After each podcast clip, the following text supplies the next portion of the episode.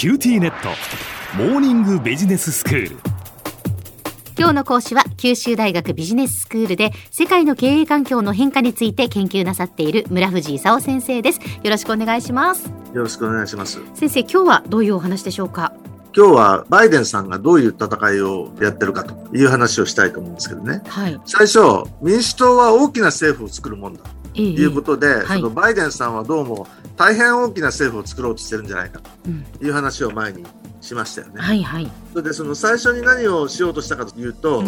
雇用計画っていうね、ええ。インフラなんかに投資する計画を2兆ドル分やろうとか、家族計画っていうね、社会福祉なんかをやるのを1.8兆ドル使おうということを言ったんですよ。ええ。でこれって大変な金額なんでね、ちょっと大きすぎんじゃないのというふうに、共和党だけじゃなくて民主党の一部も思ったわけですよう。ん結局どうなっちゃったかっていうとね、最初の2兆ドルの雇用計画っていうのは、はい、1兆ドルになっちゃったんですよ。うんそれからその財源部分はね、共和党は OK してくれそうもないから、とりあえずこの中に入れないでね、歳入歳出法案として別にして合意させようということで、最初にあの1兆ドルのインフラ法案っていうのができたんですよ。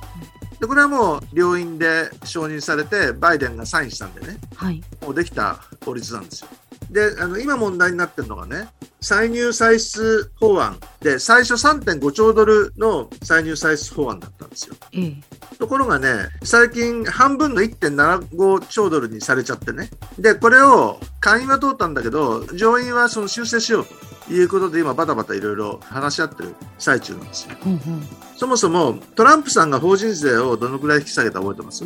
ええ35から21%に引き下げましたよねよく覚えてますね。はいその通りです。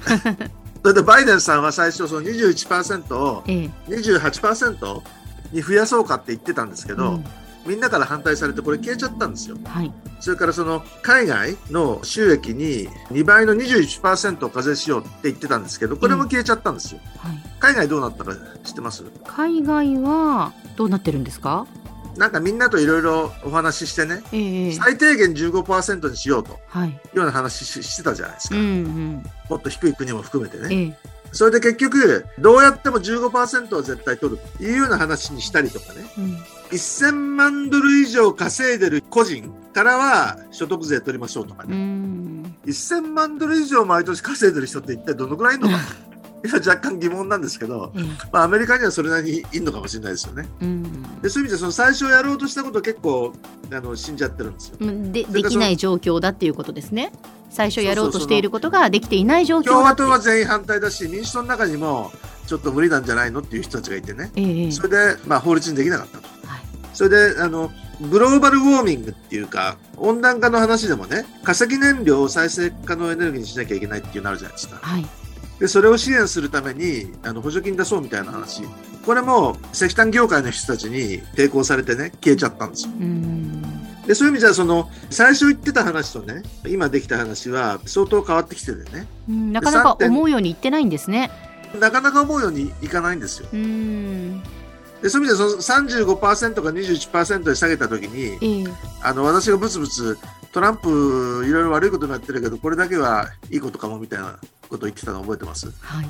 でそういう意味じゃこれ結構アメリカから支持されてるんでねまた上げるみたいな話はね簡単にはいかないですよ。うん。でちなみにガソリン価格がどうなってるか知ってます？今。ガソリン価格上がってますよね。なんかガソリン入れに行くと妙になんか上がってますよね。ええでコロナが始まった時って最初ものすごい下がったんですよ。はい。要するにみんなあのいろんなところに出かけられないんでね原油使わないとえ。いうことで需要がすごい下がっちゃったもんでね。はい。あの一時ずいぶん下がったんですよ。ええええ。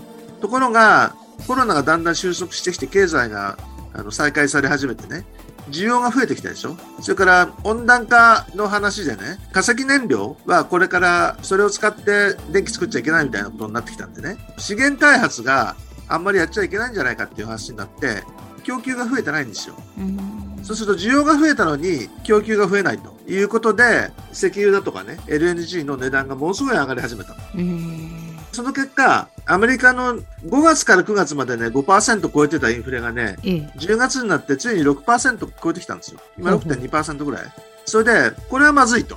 連邦準備銀行も、中央銀行って基本的にそのインフレが起きないようにするというのその一つの役割ですから、ええちょっとまずいんじゃないの？というあの話になってきたんですで、コロナが来たんで、連邦準備銀行としては、すごい勢いでね、金融商品、特にアメリカ国債とか、モーゲッジ債を買ってね、お金を4兆ドル分くらいこの1年半で市場に供給したんですよ。ところがその結果、4兆ドルだって資産規模が8兆ドルになっちゃってね。はい。で、これを一体どうやって元に戻すのかと。で、リーマンショックの時に、リーマンショックのための金融緩和をあの元に戻すために何したか覚えてます？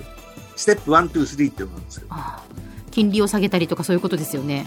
ステップ2が金利を下げたりです。はいはい。で、金利を下げる前にね、ええとりあえず、金融緩和の速度を落とすっていうのがあるんですよ。はいはい。テーパリングって言うんですけどね。ええ毎月150億ドルくらい買う金融資産を減らすと。そうすると全部で1200億ドルくらい買ってるんでね、8ヶ月経つとゼロになるんですよ。で、それが終わったら金利上げるということで、で、うんその後にやっとその8兆ドルある資産を売って減らしていくという、あの、資産を減らす方向に行くわけですよ。うんで、そういう意味じゃ、その、あの、3つのステップが全部ちゃんと終わる前にね、コロナが来ちゃったんで、コロナが来る前もね、リーマンショックの前には戻ってなかったんですよ。うんで、そういう意味じゃ、どんどん中央銀行の資産規模が大きくなってきてね、困ってるということなんですね。それで、インフレがもう6%超えちゃったもんでね、これはまずいと、早めに金利上げなきゃいけないっていうんでね、ちょっとテーパリングの速度をもっと早くしようか。8ヶ月かけて買うのをあのゼロにする予定だったので、もっと早くしなきゃいけないんじゃないかという話が最近出てきてるところですね。では先生今日のまとめをお願いします。えっと、バイデン民主党としては大きい政府を作ろうとしたわけですけども、共和党だとか民主党の一部に反発されてね、あのインフラ計画が1兆ドル規模になっちゃったりとか、それからあの歳入歳出法案があの1.75兆ドルの半分になっちゃったりとかね、してるとこなんですけど。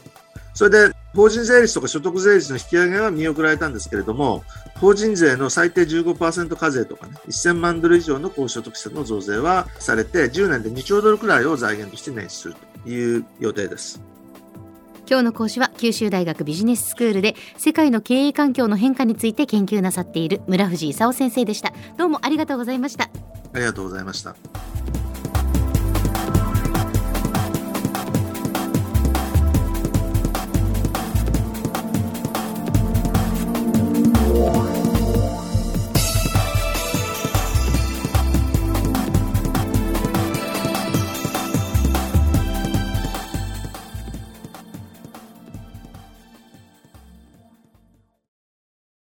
QTnet。